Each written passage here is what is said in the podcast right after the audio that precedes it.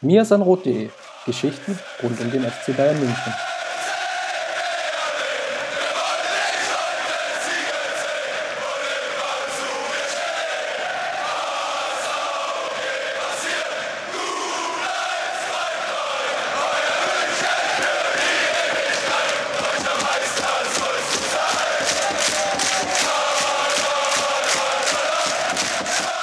Ja, hallo und herzlich willkommen zum Miasan Rot Podcast, Episode Nummer 12, unserem kleinen WM-Special. Und äh, ich habe mir eine andere Stimme heute zugeholt, nämlich den äh, Felix, unseren dritten Autor. Servus.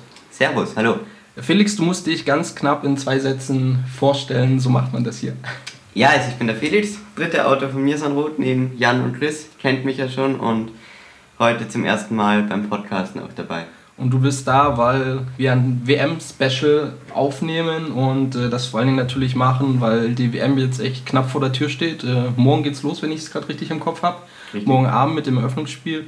Und wir wollen einfach mal schauen zu den Artikeln, wo du ja quasi den Hut auf hast, äh, als unser WM-Experte, nochmal über den FC Bayern reden. Ähm, wollen wir aber zuerst die beiden Vertragsverlängerungen, die ganz frisch ins Haus geflattert sind, äh, uns anschauen. Ja, das war natürlich schon eine dicke Überraschung gestern, dass äh, so knapp vor der WM dann doch rauskam, dass Thomas Müller und Philipp Lahm ihre Verträge dann doch sehr langfristig verlängern. Ich meine, gerade bei Thomas Müller war ich doch etwas überrascht, weil es in den letzten Wochen ja immer wieder Spekulationen gab, er will klare Äußerungen vom Verein und das war jetzt eine klare Äußerung mit der Verlängerung bis 2019.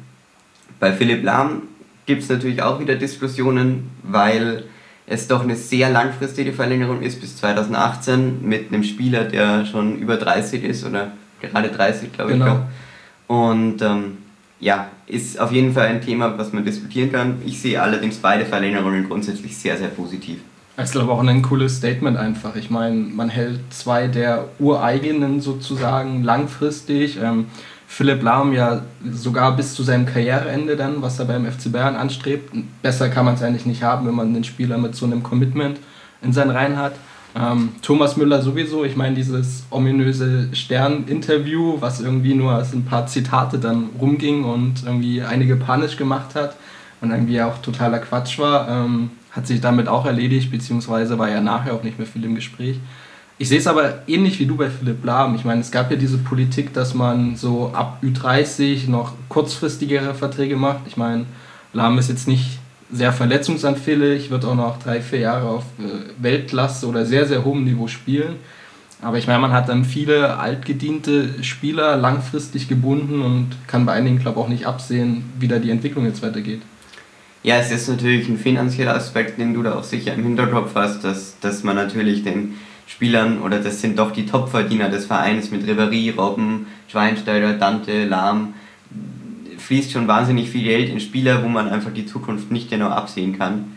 Und äh, ich denke aber, dass bei Philipp Lahm, das ist, kann man schon da auch als Ausnahme sehen, weil er doch, was den FC Bayern angeht, mit der verdienteste Spieler der letzten, ich würde sagen, 20 Jahre ist. Und äh, sich da schon sehr, wie gesagt, dem Verein untergeordnet hat. Und deshalb sehe ich auch die Verlängerung bis 2018 dann nicht sehr problematisch. Es ist natürlich ein vereinspolitisches Zeichen, weil viele Spieler in der Zukunft kommen werden und sagen, naja, mit Philipp habt ihr damals auch langfristig verlängert, obwohl er über 30 ist und ja. obwohl er ein älterer Spieler ist, sage ich jetzt mal.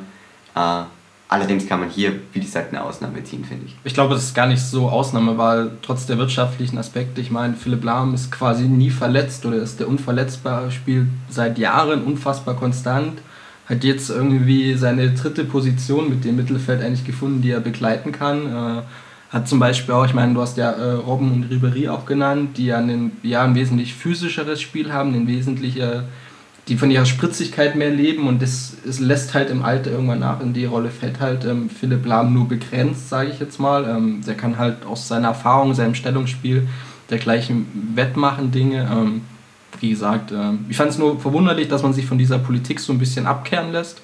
Ähm, aber bei Philipp Lahm, ich meine, da wird es keinen geben, der das irgendwie groß negativ sieht. Und mit Müller ist es natürlich ähm, eine geniale Sache, wenn man äh, den ja immer noch sehr jungen Kerl jetzt so langfristig binden kann und beim FC Bayern behält. Vor allen Dingen natürlich auch, weil er ja schon so die nächste Generation eigentlich ist. Den, den Punkt fand ich besonders spannend.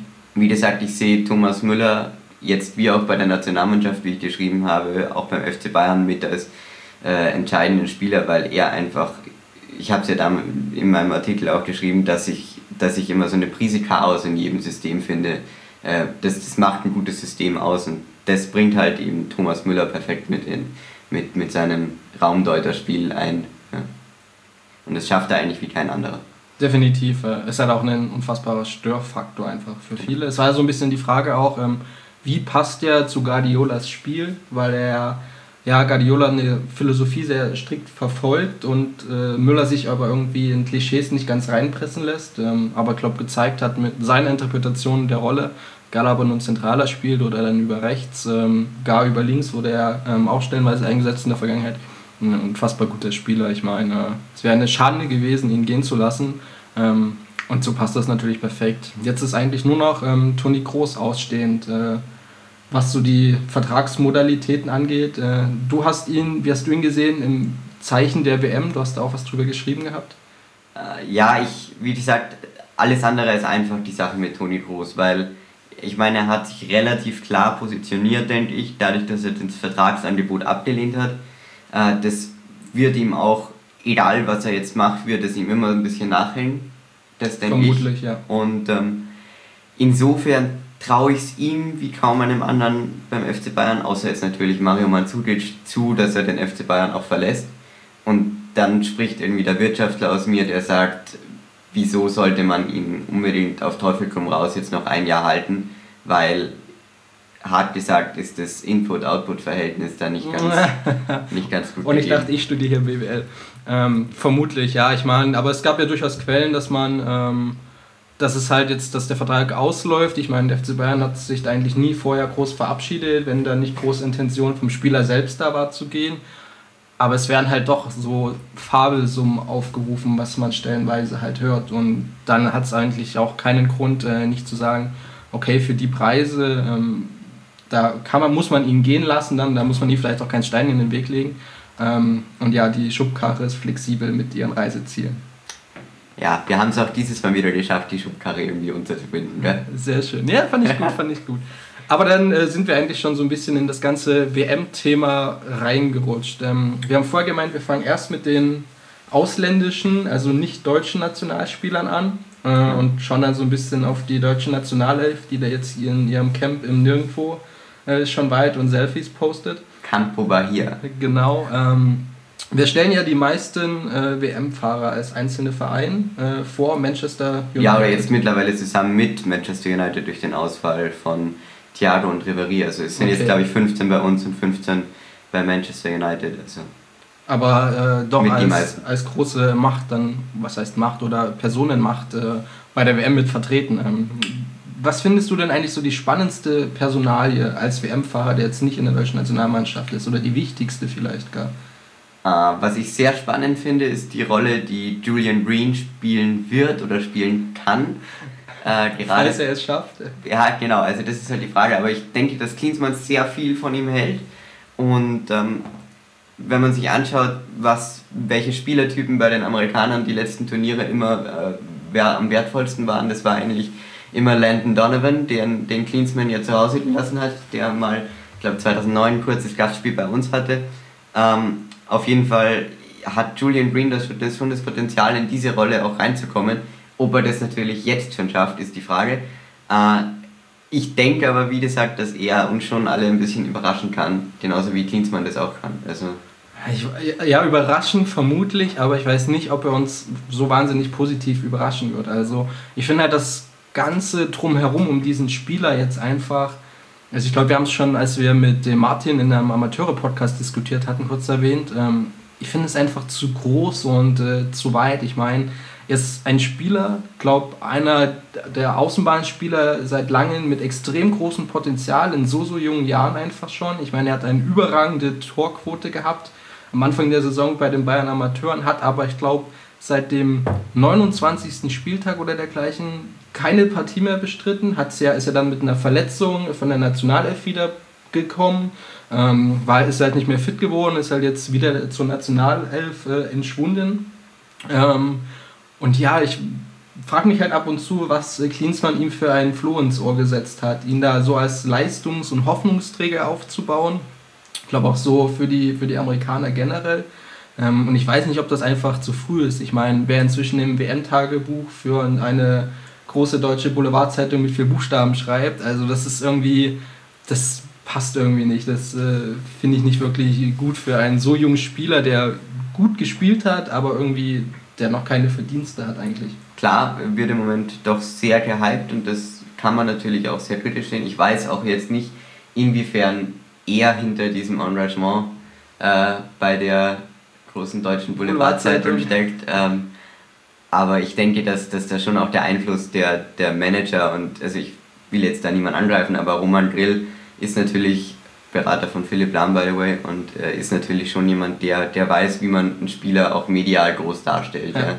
Und äh, da bietet sich jetzt natürlich die Möglichkeit, so ein Julian Green, der ohne Frage, wie du gesagt hast, ein Talent ist, aber im Moment noch nicht mehr, äh, jetzt schon mal groß rauszubringen und Plattform WM ist da halt gegeben. Klar, vor allen Dingen bei den Amerikanern, die auch jetzt, ich glaube bei Twitter seit kurzem, sie fahren halt auch auf solche Geschichten einfach extrem. Genau, Julian Green hat jetzt glaube ich auch schon, weiß Gott, wie viele tausend Follower an seinem ersten Tag bekommen, wo ja. er auf Twitter ist. Und äh, wie gesagt, ist alles doch recht kritisch zu sehen. Ich traue ihm allerdings sportlich gesehen schon irgendwo eine Überraschung zu. Genau, äh, schauen wir aber, ob die positiv oder negativ ist. Vielleicht bin ich da einfach auch zu konservativ eingestellt, was so junge Spieler in so verantwortungsvollen Positionen ja. angeht. Ähm, muss man einfach anschauen. Ja. Wie siehst du denn beispielsweise den Herrn Robben? Äh, ich habe jetzt ein Testspiel gesehen, äh, oder was gesehen, so halb gesehen. Ähm, ja, da haben sich auch die Rollen ein bisschen verschoben, denke ich. Also 2010 war, war Robben sicher ein ganz wichtiger Spieler für, für die Niederlande heute ist er der entscheidende und wichtigste mit Abstand. Neben vielleicht noch Robin van Persie, je nachdem, ob er, ob er verletzt ist oder nicht. Ähm, aber 2010 waren halt auch Snyder und äh, Van der Vaart noch wesentlich stärker in ihren äh, Vereinen und auch so äh, in der Nationalmannschaft. Und dieses Jahr hängt schon sehr viel an Arjen Robben. Er hat halt beim FC Bayern gezeigt, dass er mit diesem, sag jetzt mal, Druck von außen deutlich besser umgehen kann als viele andere Spieler. Und deshalb denke ich auch, dass er den Niederlanden da schon helfen kann. Hängt natürlich trotzdem davon ab, wie die zehn anderen äh, in Orange die WM spielen werden. Also ja, ich glaube, er kann viel mitziehen oder da viel äh, ja, Antrieb sein, aber allein würde das äh, die Sache auch nicht reißen. Ähm, ich fand halt, äh, wie gesagt, ich habe jetzt, weiß gar nicht wann das war, ein Testspiel gesehen. Ähm, man merkt ihm einfach immer noch an diese, diese breite Wembley-Brust, wenn man das so sagen mhm. kann, oder dieses dieses Selbstvertrauen hat er ja schon immer gehabt, aber einfach dieses bestätigte Selbstvertrauen wegen der Leistung, die da im Europapokal ähm, da gewesen ist, das fand ich halt schon Wahnsinn. Und wie er halt auch auftritt und fordert und äh, sich einsetzt und über alles und sich reinhaut, äh, auch in höherem Alter inzwischen, ähm, fand ich schon äh, definitiv Wahnsinn ja. eigentlich, ja. Ich denke halt auch, dass er es geschafft hat, aus dieser Rolle äh, als besonderer Spieler, der eigentlich gar nicht so besonders ist, herauszutreten und jetzt ein besonderer Spieler geworden ist, der wirklich auch unglaublich wichtig für eine Mannschaft sein kann. Ja. Und äh, in den Jahren zuvor war es schon bei uns auch immer so beim FC Bayern, dass er, dass er viele Spiele gehabt hat, wo er halt sich äh, durch seinen Egoismus ins Abseits geschossen hat. Und äh, das hat er sehr gut gelernt, dass er mit nach hinten arbeitet, sich wirklich für die Mannschaft einsetzt und nicht für sich selber. Und ähm, das macht er jetzt eben auch bei der Niederlande, das sieht man schon. Ja, der andere große Europapokalheld ist eigentlich äh, der Herr Ribery, äh, der jetzt aber ausfällt oder quasi die WM abhaken musste wegen, also in meinen Augen, ich habe es glaube nicht ganz äh, begriffen oder nicht genug gelesen dazu, bisschen ominösen Rückenproblemen oder die sich jetzt ja schon ewig ziehen eigentlich, oder?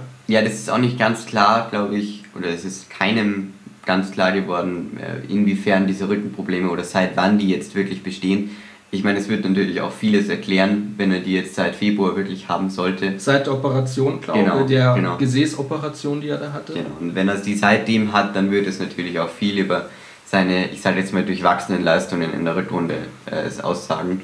Ähm, dass, dass Spieler mit Verletzungen im, im Hintergrund immer nicht befreit aufspielen, ist klar. Und das hat man halt bei ihm einfach gesehen, dass irgendwo immer so eine kleine Bremse drin war. Ich habe mir da schon gedacht, dass er irgendwas haben muss, weil, weil das ist sonst überhaupt nicht Ribéry-typisch, dass er gerade in Spielen wie gegen Real sich dann auch so von seiner Psyche, seit jetzt mal herunterdrücken lässt. Ja. ja. Und äh, das hat mich eigentlich schon sehr verwundert und da war mir irgendwann klar, dass es was Körperliches auch noch dazu sein muss. Weil das, das letzte Mal, als ich das erlebt habe, war, als er diesen Skandal um die Prostituierte in Frankreich hatte, dass das dann auch so ein Leistungseinbruch ja. darauf folgte. Ich finde es halt, ähm, weil es diese Verletzung irgendwie so ominös ist, weil man irgendwie es nicht richtig greifen kann, ähm, sind wir schon wieder beim Thema lange Verträge, was wir ganz am Anfang hatten. Ich weiß halt oder ich kann halt absolut nicht einschätzen, ähm, welche Auswirkungen es im Endeffekt dann auch ähm, auf sein Spiel beim FC Bayern haben wird, im Blick auf die nächste Saison. Ich meine, wenn es so etwas ist, was sich ewig zieht, was man nicht richtig behandeln kann, wo man irgendwie vielleicht gar nicht so richtig weiß, woran es jetzt liegt, äh, da gab es ja auch die wildesten Spekulationen in meinen Augen. Ähm, ja, das ist halt so eine Sache, ich weiß es nicht, wie ich sehen soll. Ich finde es gut, dass er dann sich nicht irgendwie durch diese Weltmeisterschaft quält mit Verletzungen und vielleicht noch mehr kaputt macht. Für ihn persönlich ist es halt unfassbar schade, ähm, als Leistungsträger, glaube auch als Hoffnungsträger gewissermaßen, äh, in dieser Nationalmannschaft halt nicht dabei sein zu können. Ja, es ist unglaublich schade in erster Linie deshalb, weil er mit gut 2006 war sicher irgendwo auch für ihn als junger Spieler mehr schöne Erfahrung als bittere Erfahrung, auch wenn man natürlich äh, im Finale gegen Italien verloren hat. Äh, 2010 war einfach ein unglaublich bitteres Turnier äh, für die Franzosen, als sie in der Vorrunde dann ausgeschieden sind und äh, als es dann einen Riesenskandal gab, das habe ich eben im Artikel auch geschrieben, dass das Ribéry ja doch in Frankreich auch ein gewisses Imageproblem dann hatte, ja, weil er zusammen mit Patrice Evra damals als der Rudelsführer galt, der, ja. der halt die Nationalmannschaft äh, umstrukturieren wollte.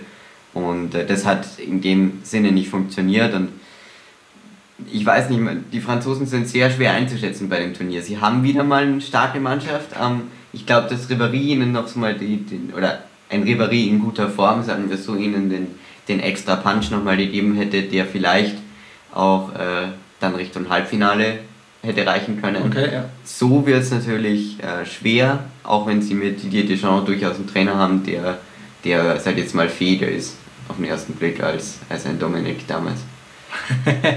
okay, ähm, kommen wir noch, glaube ähm, zu zwei oder drei haben wir eigentlich noch. Geheimfavorit Belgien. Äh, jetzt will ich schon von dir Hand aufs Herz wissen, wie Geheimfavorit äh, ist er wirklich oder ist es so, wir schmeißen irgendeine Mannschaft mal ins Feld und äh, freuen uns, falls wir recht haben und sonst reden wir nicht mehr drüber. Ja, ich glaube, dass der Geheimfavorit-Kult ist ja damals entstanden, als die Belgier einfach in der, in der Qualifikation für diese WM einfach überragt haben. Und äh, ich glaube aber mittlerweile ist es so ein bisschen verflogen, weil, weil gerade einige Leistungsträger jetzt bei den Belgiern auch keine gute Saison erlebt haben. Zum Beispiel ein Marouane Fellaini bei, bei Manchester United, der doch massive Probleme hatte. Ja. Ähm, und gerade deshalb würde ich eher die äh, anderen südamerikanischen Mannschaften als Geheimfavorit einordnen, äh, ohne jetzt zu weit wegzukommen vom Weg. Ähm, aber wie jetzt? Daniel von Beuten packt nicht den Bus und wird damit Weltmeister. Ja, ich, wie gesagt, ob, ob Daniel van Beuten ist interessant, was er für eine Rolle spielen wird bei den Belgern. Ich meine, äh, wir wissen alle, dass Brasilien kein gutes Pflaster ist für ältere Spieler, die wenig Lauffreude haben äh, oder konditionell natürlich einfach nicht mehr so das sind. Klar, er ist halt nicht mehr der Jüngste genau. und äh, da geht eher mal die Puste aus. Äh. Gerade deshalb weiß ich nicht, inwiefern Mark Wilmots äh, äh, da auf ihn setzen wird. Was ich eh schon geschrieben habe, dass, dass Daniel van Beuten auch außerhalb des Platzes für eine Mannschaft extrem wichtig sein kann, zeigt er auch beim FC Bayern. Äh, wenn man das anschaut, in, in der Mannschaft ist er, glaube ich, hat ein enormes Standing und das war ja auch gerade der Faktor, weshalb man ihn eigentlich immer gehalten hat und ich glaube jetzt halt nicht mehr halten wird. Ähm, ja, er wird ja danach auch, glaube genau. ich, gelesen, seine Karriere in der Nationalmannschaft schon äh, beenden. Nach diesem, nach diesem Wettbewerb, okay, macht Sinn in dem Alter. Macht Sinn, auf jeden Fall. Brauchst du nicht mehr auf ein Turnier in zwei oder gar vier Jahren einfach. Ähm, beim FC Bayern ist es, glaube ich, noch alles äh, relativ offen. Ähm, aber ja, ich meine, mit Pizarro hat man verlängert, der war eine andere anderes Kaliber ist, allein aus seiner Position her. Ähm, und weil man halt in Innenverteidigung mit einem hoffentlich wieder starken Bart Stuber ja dann eigentlich auch jemand hat aus der jüngeren Riege. Ja, zudem will man ja auch noch eine Neuverpflichtung da tätigen. Insofern sehe ich die Rolle für Daniel van Beuten als Innenverteidiger beim FC Bayern durchaus schwierig. Äh, ist natürlich die Frage, inwiefern er entweder in einer anderen Funktion der Mannschaft auch noch weiterhelfen kann Oder ob er natürlich nochmal sagt, ich will eigentlich noch trotzdem ein Jahr oder eineinhalb Jahre gut Fußball spielen. Und genau. die Fähigkeiten dazu hat er. Ich glaube, dass es jetzt in Brasilien, um nochmal den, den Rückschluss darauf zu finden, äh, durchaus schwer wird, sich da jetzt äh, ob der großen Konkurrenz auch in der belgischen Innenverteidigung, sich da in die Mannschaft reinzukämpfen. Okay, also schreiben mir auch die Belgier als Geheimfavorit so ein bisschen ab. Äh, du wirst dann ich, ich zumindest. Sehr gut. Ähm, schauen wir noch auf den Javi, unseren Staubsauger. Ähm, da haben wir jetzt quasi, glaube ich, als vorletzten schon, äh, den wir durchgehen können. Jetzt ist er wieder als Verteidiger auch äh, nominiert worden, wenn ich jetzt noch so diese, diese Grafik richtig im Kopf ja. habe. So richtig hat er sein, seine Rolle, seinen Platz mit seinen Fähigkeiten noch oder nie gefunden. Passt ja vielleicht gar nicht so richtig in dieses spanische Spiel eigentlich. Gerade das ist das Problem für Javi Martinez bei den Spaniern, dass natürlich das zentrale Mittelfeld, wo er am liebsten spielt, ist natürlich enorm stark besetzt. Auch gerade seine Position mit Sergio Busquets ich glaube, es gibt vielleicht auf der Welt noch einen Spieler, der ähnliche Defensiv-Abräumerqualitäten hat wie äh, Xavi, Javi Martinez, aber der spielt halt mit ihm in der spanischen Nationalmannschaft. Und ähm, gerade deshalb macht es halt schwierig. Ich fand das wahnsinnig interessant, wenn man sich letztes Jahr den Confederations Cup angeschaut hat, äh, dass er einfach unglaublich variable Positionen gespielt hat. Er ist immer äh, eingewechselt worden, hat dann so halb Stürmer gespielt. Ja, er hat halt wirklich offiziell Neuner gespielt und äh, ist dann immer vorne am Strafraum rumgelaufen und hat Was sich da aber einfach. Im, UEFA Supercup gegen Chelsea genau. hat er das ja letztendlich dann auch mit sich, Erfolg gemacht. Hat sich da aber doch, glaube ich, äh, vom Gefühl her, dass ich so hatte, nicht so wohl gefühlt. Ähm, und als er dann in der Innenverteidigung wieder war, äh, war es halt auch schwierig, sich einfach dann, dann kurzfristig immer in die Mannschaft zu kommen. Und ähm, deshalb bin ich sehr gespannt, ob äh, Del Bosque wirklich bei der WM konsequent auf ihn setzt. Ich denke schon, dass er, dass er sich einen Platz in der, ich jetzt mal, Innenverteidigung erkämpfen kann. Hängt natürlich ganz davon ab, was die Spanier letztendlich für ein System spielen. Wenn sie, wenn sie auch das Guardiolasche mit der Dreierkette äh, bevorzugen können, dann wird natürlich äh, Javi Martinez immer eine, eine heißere Aktie, sage ich jetzt mal. Ja, weil er ja auch bewiesen hat, ähm, wie gut das mit ihm funktionieren kann, wenn wir uns an das Pokalfinale erinnern. Was ist noch da gerade dazu kommen? Auch verletzt und fällt aus in Thiago. Äh, genau. Er ist ja Europameister geworden mit ja, der, ja, genau. äh, mit der Jugendnationalmannschaft, sage ich jetzt mal. Äh, da auch als überragender Mann. Ich meine, da ging es ja auch dann letztendlich so ein bisschen darum, hey, schaut euch den Jungen an, wenn wir den bekommen können. Für das kleine Geld, in Anführungszeichen, dann müssen wir den holen. Äh, jetzt fällt er halt aus, auch relativ lang eigentlich noch, würde er auch die Vorbereitung größtenteils mit verpassen, soweit ich jetzt das im Kopf habe. Ja. Ähm, wer, wer hat er denn da reingepasst in diese spanische Mannschaft eigentlich? Oh, ich denke sehr gut. Ich denke, dass, dass da sind wir wieder beim alten Thema Brasilien, Hitze und Kondition, dass ein äh, Xavi mit seinen mittlerweile, glaube ich, 33 Jahren auch vielleicht nicht mehr die Fähigkeit hat, ein Spiel komplett durchzuziehen auf dem Niveau. Oder eine ganze, ganze Weltmeisterschaft. Oder eine ganze Weltmeisterschaft. Und äh, dann denke ich, dass, dass Thiago auf jeden Fall äh, Kandidat Nummer 1 gewesen wäre im zentralen Mittelfeld, seine Rolle einzunehmen. Ist unglaublich bitter, dass, dass er jetzt die WM verpasst, weil ich hatte wirklich ziemlich viel auf ihn gesetzt, auch äh, in Richtung junger Spieler des Turniers. Wäre schon auf jeden Fall was gegangen in dieser spanischen Mannschaft, die ja doch gefestigte Strukturen hat wo man dann als, als junger Spieler reinkommen kann und auch, auch äh, entscheidend nochmal dazu beitragen kann, dass das, das Ganze kreativ, kreativer wird und, und ja. Ja, vor allen Dingen, wie er sich halt auch präsentiert hat beim FC Bayern, was ja durchaus sehr, sehr grandios war ähm, in der Bundesliga international und mit welcher Prestige oder mit welchem ja, Namen er im Rücken halt auch kam aus den Jugendbereichen äh, der Spanier dann letztendlich, ähm, um zu dieser Weltmeisterschaft zu kommen. Äh, letzter Mann, äh, wird der Dante der Wuschelkopf Weltmeister? Danch, ja. Äh, ist äh, schwierige Frage. Ich meine, er müsste ja Deutschland besiegen. oh. ähm, nee, ich denke, dass äh, die WM für Dante jetzt äh, einfach als, als Erlebnis gesehen werden muss. Ja, ich glaube nicht, dass er sich einen Stammplatz erkämpfen kann. Mhm. Dazu ist einfach die Konkurrenz. Also die, die Brasilianer haben für mich bei dem Turnier mit die beste Verteidigung mit äh, Thiago Silva, David Luiz und wie sie alle heißen. Das ist vollkommen, vollkommen irre, was sie in der Innenverteidigung ja. haben. Da wird es natürlich extrem schwer für Dante, sich daran vorbeizukämpfen. Vor allem, weil seine Saison ja jetzt durchaus als durchwachsen zu bezeichnen Eben. ist. Auch ich meine, letztes Jahr grandios, absolut grandios gespielt. Ähm, dieses Jahr irgendwie nicht richtig in Dritt gekommen. Okay, Confederations Cup hatten wir ja noch angesprochen, auch im Knochen. Äh, dann die Vorbereitung nicht mitgemacht, dann, ich glaube, so ein bisschen zu so einer Fehleranfälligkeit wieder zurückgekommen, die er sich eigentlich so ein bisschen ausgetrieben hatte, fand ich, äh, unter Heinkes im letzten Jahr. Äh, und der ist dann halt auch gut in der Rotation gewesen, wenn auch, wenn auch viele Spiele gemacht. Ähm, aber wenn du halt so, wie du mal hast gerade gemeint, zwei Brocken als Innenverteidigerkollegen in der Nationalmannschaft hast, an denen du halt, glaube sehr, sehr schwer ähm, vorbeikommen wirst. Also sagen wir so, es ist keine Schande, äh, da nicht vorbeizukommen. Ja. Und ich denke, dass, dass äh, wie gesagt, Dante mit seiner brasilianischen Lebensfreude wird das Turnier aber auch so genießen können. Und er wird sicher auch seinen Einsatz bekommen, das steht für mich außer Frage. Ich meine, was gibt es auch Größeres, als die WM im eigenen Land genau. äh, zu spielen? Äh, seine Vorfreude war ja durchaus äh, stark zu bemerken, auch in, in den Monaten äh, schon davor eigentlich. Ja, vielleicht war er da auch hier und da im Kopf ein bisschen woanders schon in Brasilien und hat auf seinen Bongos rumgeplätschert. Und äh, du, meinst deswegen ähm, hat er durchwachsene Augen. Ja, äh, nette Theorie. Durchaus möglich. Du hast gerade schon gemeint, ähm, dann müssen sie an der deutschen Nationalmannschaft vorbei. Ähm, wir hatten sie als Aufhänger, jetzt hocken sie da in ihrem Camp und machen Selfies voneinander und bleiben mit dem Bus auf der Fähre stecken. Äh, äh wie findest du eigentlich so das Ganze drumherum? Also ich habe gestern durch Zufall Nachmittag oder zum Abend, ich glaube irgendwie gegen fünf war es, in diese Pressekonferenz reingeschaut und ich saß halt die ganze Zeit kopfschüttelnd da, was da für Fragen gestellt wurden und wie die Auftritte waren. Und äh, ich weiß auch nicht. Vielleicht ist das ein Grund, warum ich mit einer WM oder Nationalmannschaftsfußball nicht so unendlich viel warm werde, äh, wie ich das mit äh, dem FC Bayern tue.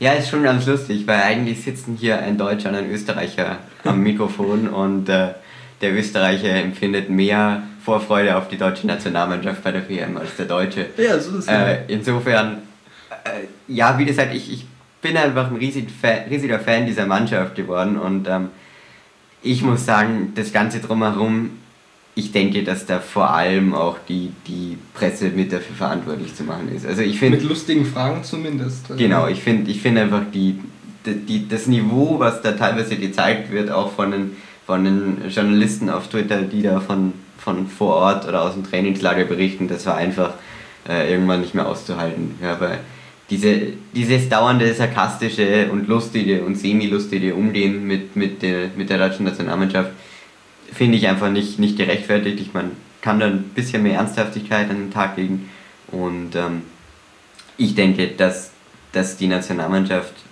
sicher ihre Rolle bei dieser WM spielen wird, ist natürlich die Frage, ob es bis ganz oben reicht. Eben, ich meine, wen interessiert schon die WG-Belegung im Camp, äh, ja, wenn man genau. eigentlich auch spannendere Fragen klären kann. Ähm, nun haben wir ja relativ viele, also mal in die Blockbildung gesprochen, äh, Spieler des FC Bayern dabei. Ich glaube, die wackelndste Position oder den wackelndsten Charakter hat immer noch Manuel Neuer, weil ich glaube immer noch nicht ganz klar ist, was jetzt mit seiner Schulter ist. Ich glaube, gestern hat er wieder als Feldspieler trainiert. Genau. Ähm, und eben nicht im Tor. Davor hat er quasi das Torwarttraining mitgemacht. Ähm, ich kann es irgendwie nicht ganz einschätzen, was mit dem ist. Er ist halt die Nummer 1 und ich glaube auch für A, das Spiel der Nationalmannschaft, eben durch seine Präsenz, auch die Präsenz, die er ein bisschen vom Strafraum weg hat. Äh, wenn er ein bisschen nach vorn rückt, äh, sehr, sehr wichtig. Gleichzeitig natürlich auch der beste Torhüter, den wir ins, ins Turnier werfen können. Ja, wie gesagt, ich habe dann gestern ein schönes Kommentar gelesen oder ein schönes Interview mit äh, Oliver Kahn, der vor dem Champions League Finale 1999 eine ähnliche, äh, ja, schwierige Verletzung zu bewältigen hatte und der ihm gesagt hat, das ist für einen Torwart dann schon nicht leicht, wenn er, wenn er jetzt länger nicht trainiert hat und auch immer es ist einfach psychologisch schwierig, dann, dann mit dem Selbstvertrauen äh, da reinzugehen, das du brauchst, um als Torwart gegen jetzt im ersten Spiel den Cristiano Ronaldo zu bestehen. Äh, und wenn du immer das Gefühl hast, die Schulter ist nicht bei 100%, ja. dann, dann macht es den Torwartjob alles andere als einfach. Sieht aber gerade so ein bisschen danach aus, als ähm, werden es nicht 100%, zumindest jetzt im ersten Spiel. Ich meine, das Turnier geht ja eine ganze Weile, dass er ähm, dann eingreifen schon, aber ich glaube halt vor allem das erste Spiel äh, gegen Portugal ist unfassbar entscheidend schon. Nicht nur für den Auftakt, sondern auch so ein bisschen für die Mentalität oder den Eindruck, den man dann in das Turnier mitnehmen kann. Äh, trotzdem muss ich sagen, der einzige Dortmunder, dem ich äh, wirklich vertraue, ist der Roman Weidenfeller. Ich glaube, dass wir in Deutschland durchaus auf der Torwartposition so besetzt sind, dass wir den Ausfall von Manu im ersten Spiel auch noch vergrafen könnten dass es natürlich in einem, in einem Viertelfinale oder einem Halbfinale, äh, dass er da unverzichtbar ist als Welttorhüter, dürfte ja klar sein. Also Ich denke aber, dass er bis dahin auf jeden Fall wieder fit wird. Ich würde eher als, als Jogi Löw herangehen und sagen, dann lieber im ersten Spiel lassen wir ihn draußen, als wir schleppen ihn total durch die WM und äh, er wird nie ganz fit. Vor allen Dingen, wenn man es vermutlich doch absehen kann, wie lange das mit seiner Schulter geht. Ich genau. meine, er ist ja im Training, wird halt noch nicht komplett belasten können. Ähm, ich meine, wenn du dann einmal durch, von links nach rechts durch dieses Tor äh, springen musst, äh, wirst du es halt schon merken. Ähm, und du brauchst halt die 100 Prozent, äh, vor allen Dingen halt gegen Portugal. Ähm, schauen wir mal weiter. Ähm, Bastian Schweinsteiger, ähm, Philipp Lahm, äh, Toni Kroos sind so die drei Namen neben Kedira, der jetzt kein Bayern-Spieler ist, für, der, für das Mittelfeld. Mein Kroos haben wir ja schon kurz erwähnt. Äh, wer spielt neben Philipp Lahm, muss man ja aktuell fragen, oder? Also ich denke, aktuell hat der Sami Kedira ganz klar die, die Karten in der Hand, ähm, weil, weil Bastian Schweinsteiger einfach über jetzt, ich glaube seit dem 10. Mai habe ich gestern gelesen, kein, kein Pflichtspiel mehr gemacht, ist einfach nicht bei 100%, sagt er auch selber. Und äh, deshalb wird Löw einfach einen Teufel tun und ihn jetzt, äh, wie schon bei der, wie, äh, bei der EM 2012, äh, dann, dann mit durchs Turnier schleppen, sondern er wird einfach sagen, dann bleibt er das erste Spiel draußen und wir bringen ihn und, und er hat dann immer noch seinen Einfluss aufs Spiel.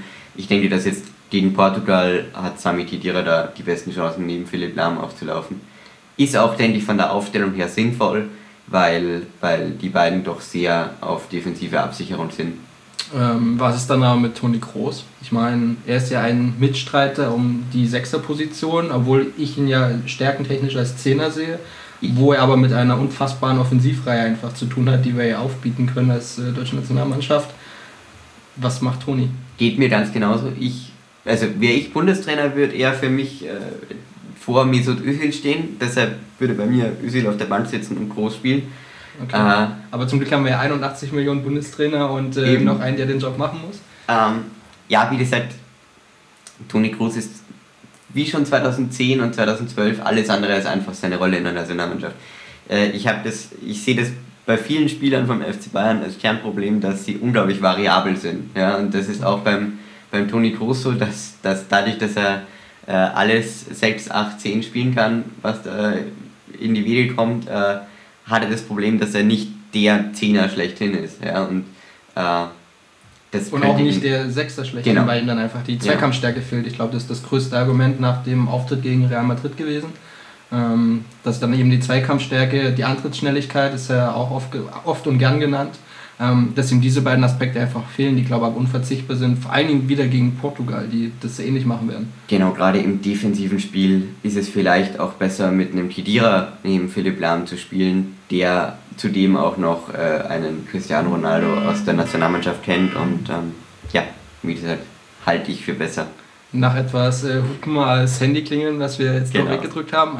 Ähm, Philipp Lahm ist, glaube ich, der gesetzteste Spieler im Sinne, dass er auf jeden Fall spielen wird, äh, den man als deutsche Nationalelf ins Team bringt derzeit. Äh, an ihm führt kein Weg äh, drum herum, egal wo er jetzt spielen wird, dass er im Mittelfeld aufläuft, wird er wohl klar geworden sein. Was macht dann Boateng, der ja ähm, Rechtsverteidiger, ich glaube im letzten Test gespielt hat? Genau. Ähm, was nicht seine Paraderolle ist, um es so auszudrücken. Auf keinen Fall, aber ist ganz interessant. Ich habe mir dann gestern nochmal die Statistiken von 2010 angeschaut, wo Boateng wirklich durchaus äh, als Rechtsverteidiger überzeugen konnte und wo er eigentlich das ganze Turnier auf der Position gespielt hat.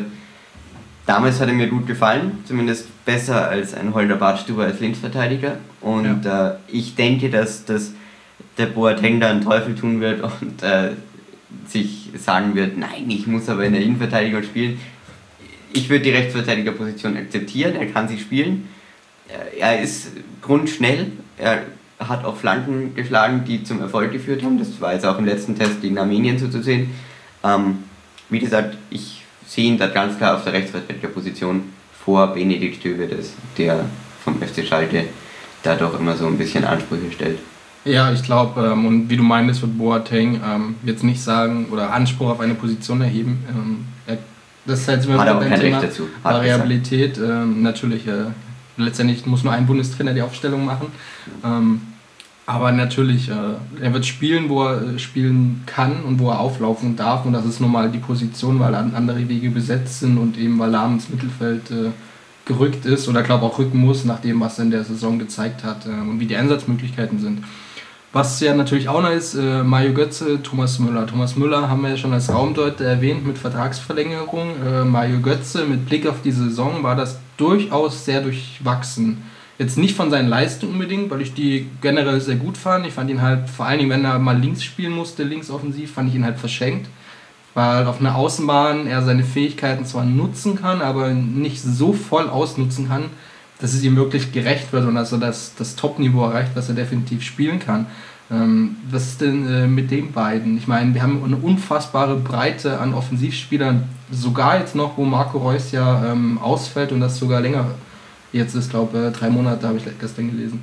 Äh, ich denke, dass Götze, auch wenn man jetzt auf die Saison beim FC Bayern zurückblickt, darf man immer nicht vergessen, dass der äh, junge Mann erst 21 ist. Äh, das ist hat immer so das Gefühl, der spielt schon seit ewigen Zeiten, hat er bei Dortmund überragend gespielt. Man ist ja halt das hohe Niveau gewohnt von. Genau, und schon, äh, ja. deshalb äh, fand ich die Leistungen trotzdem überragend. Ähm, ich muss sagen, dass er in der Nationalmannschaft für mich trotzdem auch eine wichtige Rolle spielen kann. Gerade im Zusammenspiel, sage ich jetzt mal, mit einem Mesut Özil oder äh, mit einem Thomas Müller, ähm, kann er uns da entscheidend weiterbringen, denke ich. Und ob das dann auf der Linksaußenposition ist, weiß ich nicht ganz. Ich kann ihn mir auch wirklich als falschen Neuner weiterhin vorstellen, mit Müller rechts. Äh, vor allem, da Miro Klose ja nicht jedes Spiel durchspielen wird. Vermutlich, ähm, ja. Auch wieder die Alters-Konditionsgeschichte, äh, genau. Verletzungshistorie. Äh, dann würde ich zum Beispiel äh, auf der linken Position sehe ich zum Beispiel Schürle und Podolski weiter vorne als Götze, auch einfach vom, vom taktischen her. Vor allem auch, was sie gezeigt haben zuletzt. Ja. Also vor allen Dingen Podolski, ja, äh, ich meine, unfassbar eigentlich. Äh, er kam rein äh, und äh, zündet da, was weiß ich, für ein Turbo. Äh, unfassbar stark. Schürle genauso, der sich extrem gemacht hat in den letzten äh, Monaten oder Chelsea, Saisons. Äh, der ja auch nicht immer da die einfache Position hatte oder da reinkommen musste erst. Ähm, extrem gut. Ähm, deswegen glaube ich auch, dass man in die Linksoffensivposition für einen Götze sehr, sehr schwer wird. Ähm, ich glaube halt, es könnte, sind wir wie bei dem Vorteil durch diese starke Kaderreihe, meiner Meinung nach, ähm, durch diese Hitze, du kannst halt, ähm, ich weiß nicht, wer es gestern gesagt hat, ich glaube auch auf der PK, vielleicht was sogar lahm, dass so ein Spiel auch mal entschieden werden wird, wenn du halt noch jemanden bringen kannst in der 60. Minute, in der 70. Genau. Ähm, weil du einfach, glaube ich, einen extremen Leistungsabfall halt haben wirst, vor allen Dingen in der späteren äh, Turnierstadium, wenn man halt schon ein paar Spiele im, im, auf dem Buckel hat ähm, und natürlich da es unfassbar warm sein wird und dieses Turnier schlauchen wird. Und wenn du dann einfach auch rotieren kannst, einwechseln kannst ähm, und Spieler so hoher Offensivqualität ähm, wieder auf das Feld bringen kannst, um nochmal Druck aufzubauen. Äh, ja, denke ich genauso. Ich, um nochmal kurz auf Thomas Müller einzugehen. Äh, ich denke, dass er, wie schon 2010 in Südafrika, auch in Brasilien extrem stark aufspielen wird, weil er konditionell sehr weit vorne ist und äh, einfach wie ich vorher schon gesagt habe, diese Prise Chaos ins System bringt, die uns dann gegen defensiv sehr gut organisierte Mannschaften doch weiterhelfen kann. Ähm, wie gesagt, ich sehe ihn, ich seh ihn ganz weit vorne, auch als, als Sturmspitze durchaus äh, möglich. Wir haben ja auch wenig Alternativen inzwischen, genau. äh, was so halbwegs klassische Stürmer angeht. Für mich steht Miro Klose zwar immer noch in der ersten Elf, äh, wird allerdings kaum ein Spiel durchspielen können. Äh, was ich noch sagen wollte, weil wir gerade kurz über Schürle gesprochen haben, der jetzt zwar kein Akteur vom FC Bayern ist, aber er bringt mich immer so auf das gute Thema in der Nationalmannschaft, nämlich dass das taktische Niveau der Spieler einfach mittlerweile extrem hoch ist, weil sie mit Dortmund, Bayern, Chelsea, Arsenal spielen sie einfach alle äh, nicht nur irgendwo in der Bundesliga, ohne jetzt despektierlich zu klingen, äh, bei Werder Bremen, so wie 2010 oder 2006, ja. sondern sie spielen alle unter den besten Trainern der Welt, sie spielen alle unter den äh, taktisch, mit den taktisch besten äh, Mitspielern.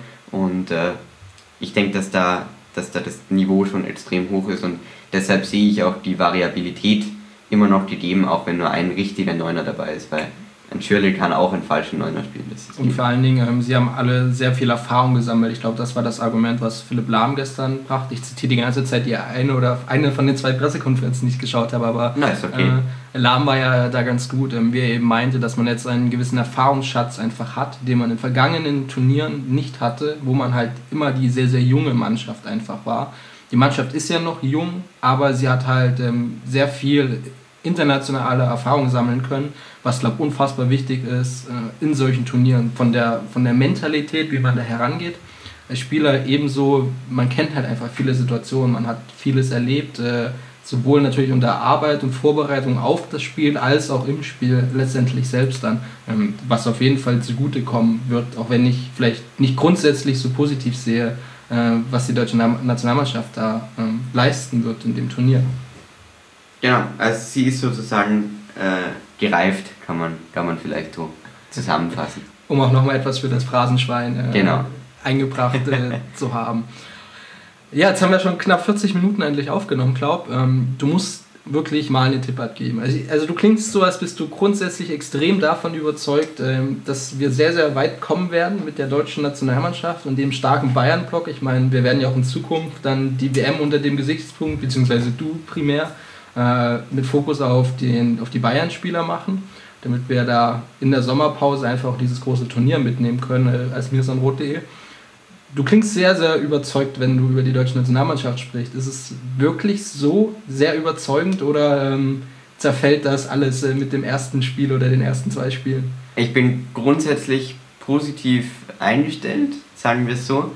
Äh, ich halte die Gruppenphase eigentlich für das Schwerste äh, im ganzen Turnier weil äh, Achtel- und Viertelfinale könnten die Gegner relativ einfach ausfallen, sage ich jetzt mal.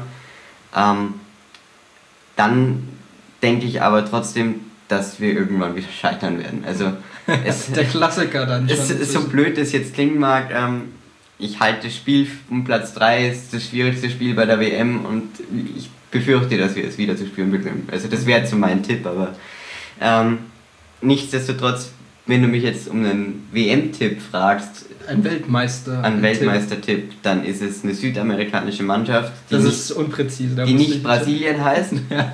ähm, weil sie es im eigenen Land nicht schaffen werden. Ich glaube ganz ehrlich gesagt, dass es diesmal wieder Zeit ist für einen Überraschungsweltmeister. Ja. Äh, ich halte da auch Nationen wie Chile für möglich, die physisch eine extrem starke Mannschaft haben Dazu mit Arturo Vidal einfach Kämpferfiguren äh, im Team. Ähm, ich halte aber auch die Uruguayer für stark, weil die Motivation für Uruguay in Brasilien zu gewinnen ist so hoch wie nie zuvor. Vermutlich, ja. Und äh, ja, wie gesagt, ich denke, dass der Weltmeister diesmal auch wieder aus Südamerika kommen wird. Vielleicht ist es sogar Argentinien. Ich glaube halt, dass es eine Freak-WM wieder wird, wo es viele Überraschungen geben wird, ähm, wo es nicht irgendwie die WM der Favoriten geben wird. Ähm, ich glaube, da schon wieder diese Hitze-Aspekte, die wir ja relativ genau. oft hatten, das sind so viele kleine Faktoren, die dann Spiele entscheiden werden, auch knapp entscheiden werden, ähm, wo ich einfach denke, dass es halt nicht dem klassischen Regelwerk äh, folgen wird, oder was heißt Regelwert, so der, der klassischen Favoritenrolle einfach genau. folgen wird, die, die man ja definitiv... wird mit entscheidend sein. Genau, das ich meine, man kann ja Favoritenrollen zuschreiben, vielen Mannschaften eigentlich, oder einigen Mannschaften mehr, ähm, die da auf jeden Fall in den, in den engeren Kreis einfach sind. Äh, selbst die deutsche Nationalmannschaft hat ja durchaus äh, viele Ansprüche und Möglichkeiten.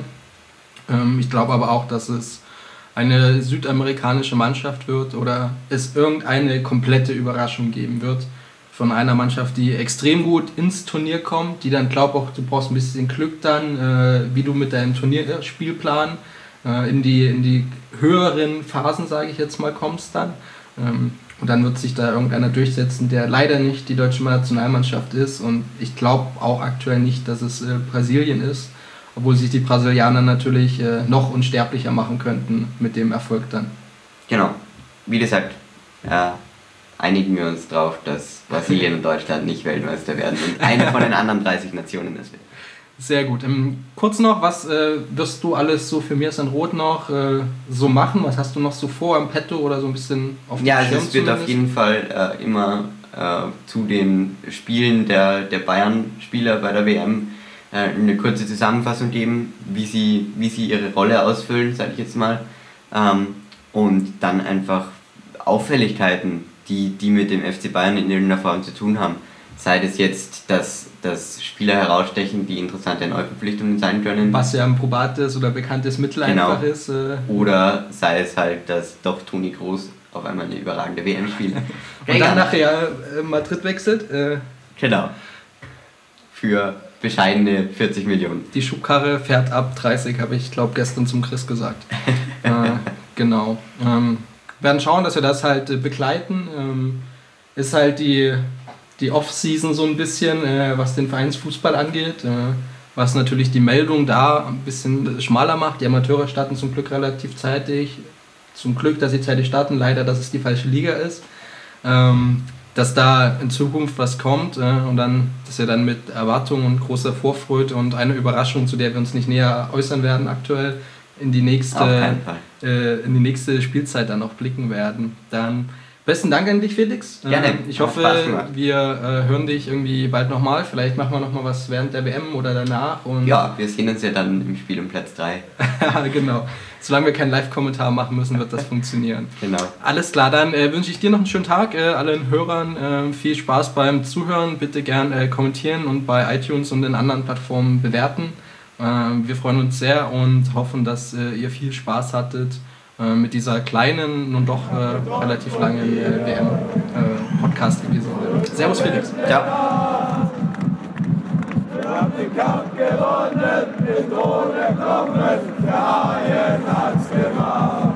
Ich hab geträumt von dir, von unserer Weltpläne. Wir haben den Kampf gewonnen, den Thron erkommen, der Haien hat's gemacht.